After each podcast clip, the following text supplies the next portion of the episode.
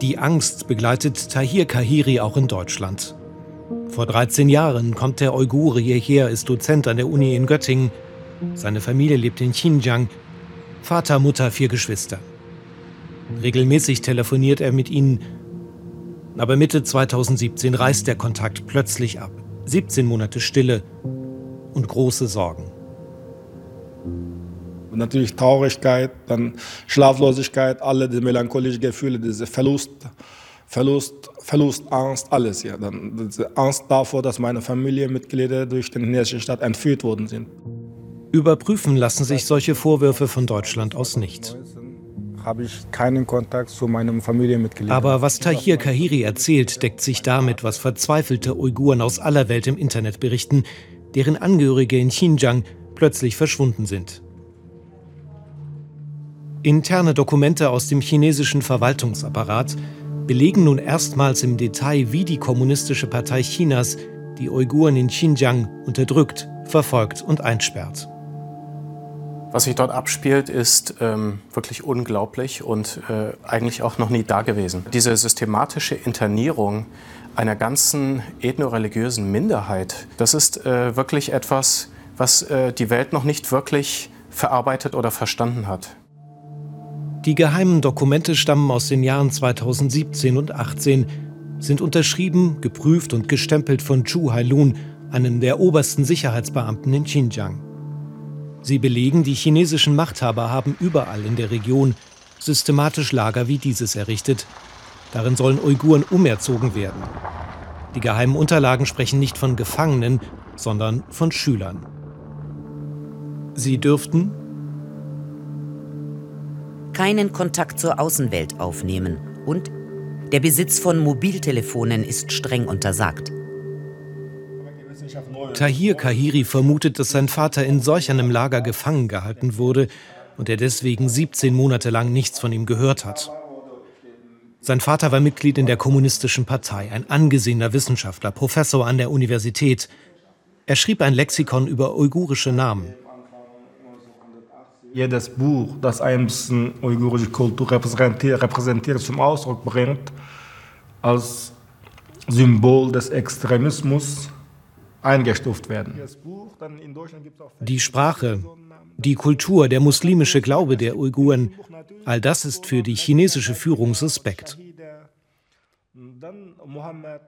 Es ist eine beispiellose Kampagne der Assimilierung, der Unterdrückung und der Umerziehung. Die Dokumente sind in ihrer Wortwahl eindeutiger und ehrlicher als alles, was ich bisher gesehen habe.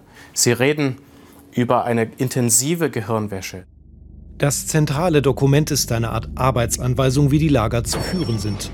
Türen von Schlafräumen, von Gängen und von Stockwerken sind von zwei Personen doppelt zu verschließen. Die Videoüberwachung von Schlaf- und Unterrichtsräumen muss vollständig und frei von toten Winkeln sein.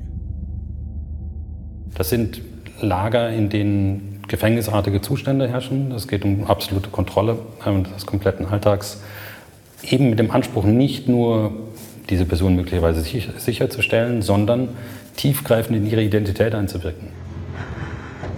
Heimlich aus China geschmuggelte Aufnahmen eines im Bau befindlichen Lagers. Sie zeigen keine Schule, sondern alles erinnert an Gefängnis und Überwachung.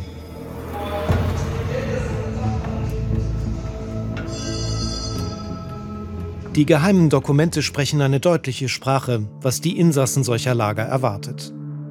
Züchtigungen und Strafen sind zu erhöhen, sodass eine strenge Lern- und Lebensordnung entsteht. Und die Schüler müssten Reue zeigen und gestehen. 17 Monate Schweigen, qualvolle Ungewissheit. Dann kann Tahir Kahiri wieder mit seinem Vater sprechen. Der ehemalige Universitätsprofessor ist ein ausgemergelter Mann geworden. Ja, er ist, er ist sehr viel abgenommen. Dann er hat, er hat, er hat keine Haare. Ehrlich gesagt, mein erstes Ersteindruck war, dass er ein Überlebender aus Gulag ist. Den Videoanruf hat Tahir aufgezeichnet. Immer wieder beschwört der Vater seinen Sohn, er sei in keinem Lager gewesen, nur im Krankenhaus. Was westliche Medien behaupten, sei eine Lüge. Tahir vermutet, sein Vater sei unter Druck gesetzt worden. Ich habe dieses Gespräch als dieses Drohgespräch wahrgenommen. Also das ist, das ist nicht das ist nicht Gespräch zwischen mir und meinem Vater. Natürlich das ist Gespräch zwischen mir und meinem Vater, aber ich habe das Gefühl, diese Partei spricht mir. Chinesische Kommunistische Partei, genauer gesagt, dieser Präsident Xi Jinping, der immer nach Deutschland kommt, der spricht mit mir. Und das ist die offizielle Lesart der chinesischen Führung. Die Einrichtungen seien keine Lager, sondern Fortbildungseinrichtungen. Bei Besuchen westlicher Journalisten werden glückliche Klassen vorgeführt, in denen Uiguren singen und die chinesische Sprache lernen. Die chinesische Botschaft in Deutschland beantwortete keine konkreten Fragen zu den Dokumenten. Sie verwies lediglich auf bereits öffentliche Stellungnahmen zur Situation in Xinjiang. Überwacht und kontrolliert werden die Uiguren auch außerhalb der Lager.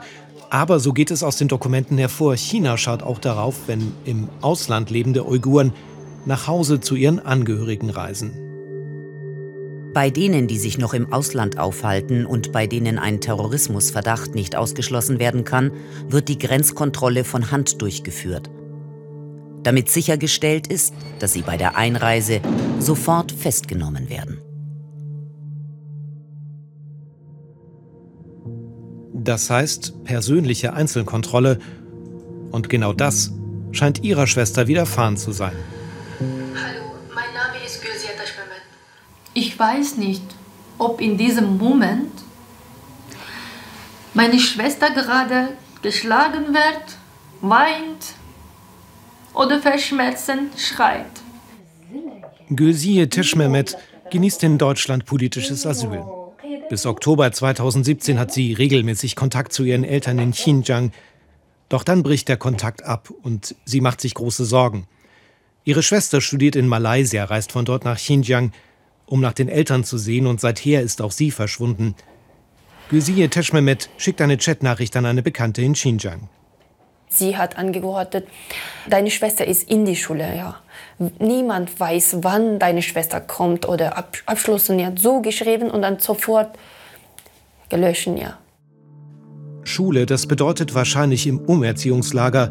Ein Entkommen ist kaum möglich, die Anweisungen dazu sind strikt. Es darf auf gar keinen Fall zu Ausbrüchen kommen. Chinas Ziel ist klar, das zeigen die Dokumente. Sie wollen die Uiguren kontrollieren. Sie sollen sich und ihre Tradition Peking unterordnen. Kultureller Genozid ist wahrscheinlich äh, die beste Formulierung für das, was wir dort äh, sehen. Tahir Kahiri telefoniert wieder regelmäßig mit seinem Vater. Sie sprechen aber nur über Belangloses. Zu groß die Angst, er könnte erneut in einem Lager verschwinden. Und weil Tahir die chinesischen Machthaber kritisiert, weiß er, er kann nie wieder nach Xinjiang reisen und wird seinen Vater wohl nie wiedersehen.